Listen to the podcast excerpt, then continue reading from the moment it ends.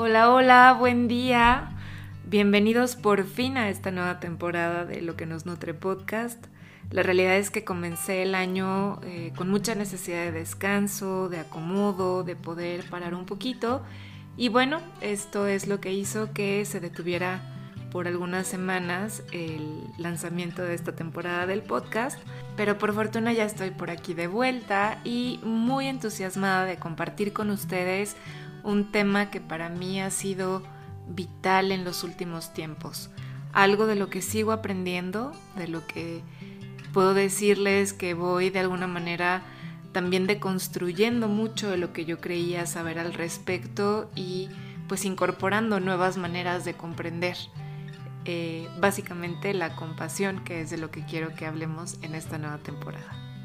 Y bueno, para comenzar me encantaría compartirte que este camino desde su inicio ha estado plagado de dudas, de muchísimas preguntas y por ahí me gustaría comenzar compartiéndote esas preguntas que para mí han sido claves en este camino de comprender y de poder practicar y cultivar la compasión. Y una de las primeras preguntas que me surgiera, bueno, ¿qué significa realmente ser compasivo? Sentir compasión está ligado, por ejemplo, a sentir lástima, a poder ser empático o a poder tener cierto nivel de simpatía por otra persona. Otra de las preguntas que yo me hacía con mucha frecuencia tiene que ver con esta idea de si la compasión tiene que llevarnos siempre a perdonar, a tolerar a todo y a todos.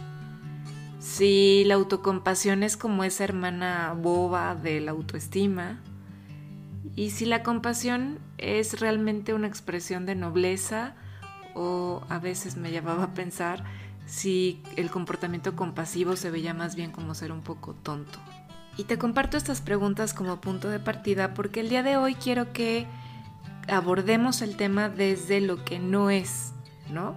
Que luego como que queremos definirlo y cuesta trabajo, sobre todo cuando traemos todo un bagaje cultural y hasta religioso que nos ya da como una pauta para poder definir la palabra, pero por eso hoy quiero que nos centremos en todo eso que no es la compasión. Y es que, a ver, si nos ponemos a reflexionar un poquito acerca de lo que generalmente entendemos por compasión, nos podremos dar cuenta de que a la espalda llevamos muchísimos siglos de mandatos morales, de tradiciones académicas que ya se han instalado en nuestra cultura y que nos dan ciertas nociones de alguna manera rígidas del valor de la compasión. Estas ideas normalmente están asociadas a misericordia, a clemencia, y es que en la mente colectiva la compasión es algo similar a la benevolencia, a la piedad. Y si nos basamos totalmente en la traducción desde la raíz latina, pues com significa con y pati significa sufrimiento. Así que bueno, pues en la actualidad se ha visto que la compasión es muchísimo más que un criterio moral, que es una actitud que se puede practicar, igualito que la meditación. Y bueno, además las neurociencias han demostrado que el estado de compasión puede influir sobre nuestros sistemas neurofisiológicos y también sobre nuestro sistema inmune. Hoy sabemos a través de la ciencia también que en quien experimenta compasión se aquieta la actividad del lóbulo prefrontal derecho, que está conectado con estados de ánimo más negativos, y a su vez se activan zonas del cerebro prefrontal izquierdo y todas sus redes neuronales que están vinculadas con la empatía, con el amor maternal y sobre todo con una mayor conexión entre pensamientos y sentimientos. Así que como podemos ver, pues cultivar la compasión suena a un muy buen negocio personal, ¿no? ¿Y qué te parece si para entender un poquito más de este tema vamos desglosando un poco algunos mitos culturales que a lo largo de nuestra historia hemos ido aprendiendo acerca de la compasión? Y el primer mito tiene que ver con que sentir compasión es sentir lástima hacia los demás. Y vamos a ver, hagamos un ejercicio de imaginarnos a nosotros mismos, tan solo por un instante, en medio del sufrimiento. Imaginemos el efecto que nos produce que el otro nos mire con pena. Lo mal que puede hacernos sentir esto. Y así será muy fácil comprender desde esta perspectiva lo poco edificante que es ese sentimiento de lástima. Dirigido hacia los demás o hacia nosotros mismos, en realidad no hay diferencia. Y visto así, podemos también darnos cuenta que el sufrimiento es parte de la vida y que a todos en algún momento nos va a tocar experimentarlo. Es por esto que sentir lástima nos coloca en una posición de superioridad frente al otro, como si a nosotros nunca pudiera tocarnos sufrir. El mito número dos es uno de mis favoritos, donde se cree que ser compasivos es señal de pureza y bondad, ¿no?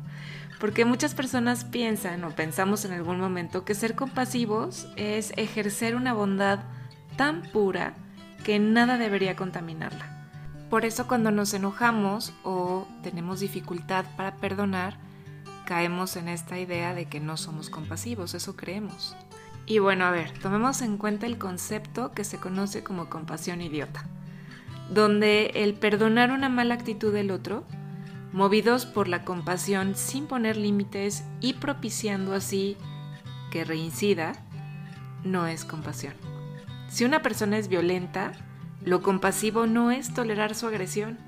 Ser compasivos, en este caso, implicaría poner un límite al comportamiento agresivo del otro aunque al hacer esto nos enfrentemos a reacciones de enojo por parte de la otra persona.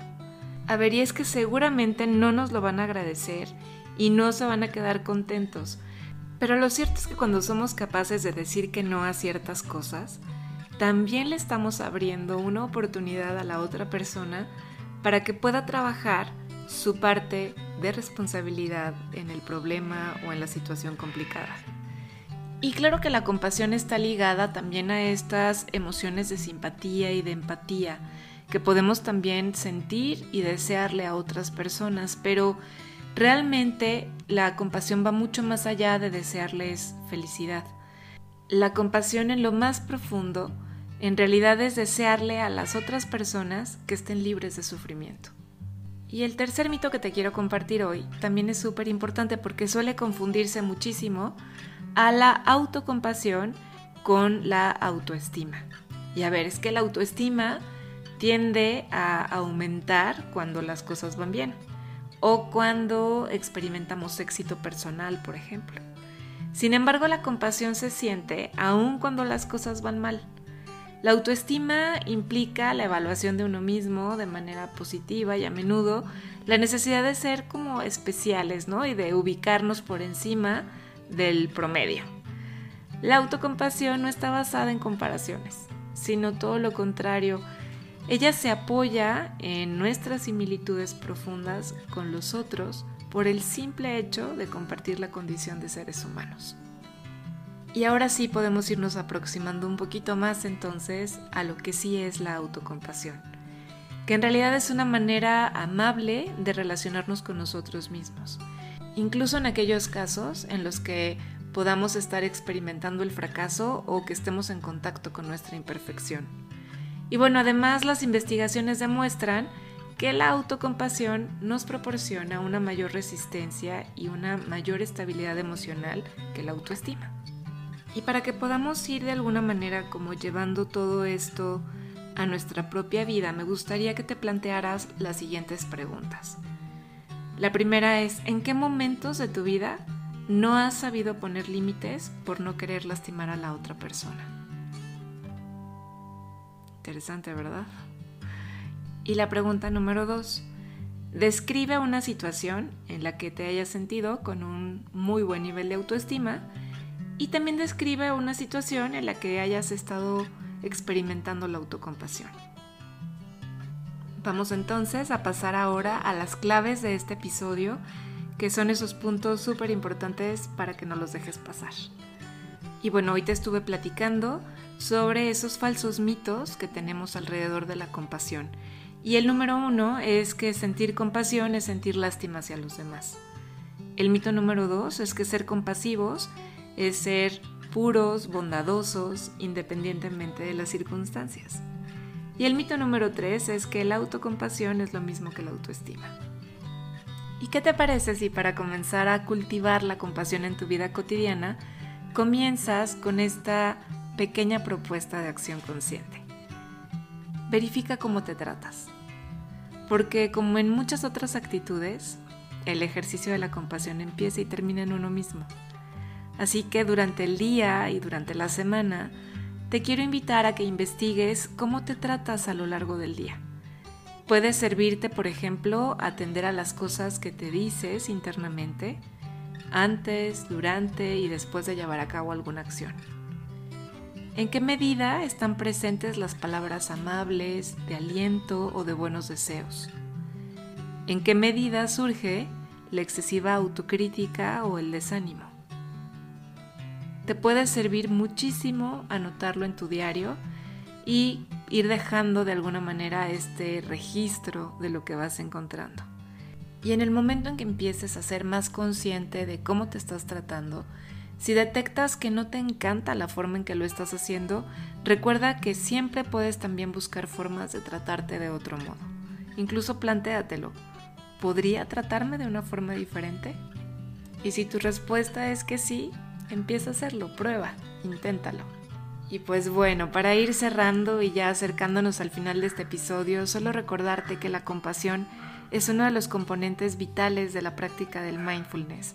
Podríamos decir que el mindfulness se queda incompleto si no le agregamos el cultivo de la compasión y de la autocompasión. Digamos que en este caso, ahorita que nos estamos aproximando al tema de la compasión como tal, el mindfulness es quien nos ayudará a ser conscientes, porque de alguna manera primero tenemos que ser conscientes de que estamos sufriendo para poder ofrecernos compasión. Así que no pierdas de vista que mindfulness y compasión son parte de lo mismo, van juntos y se necesitan para afianzarse uno y otro. ¿Ok? Muchísimas gracias por estar aquí, gracias por escucharme, por compartir los episodios con la gente que amas.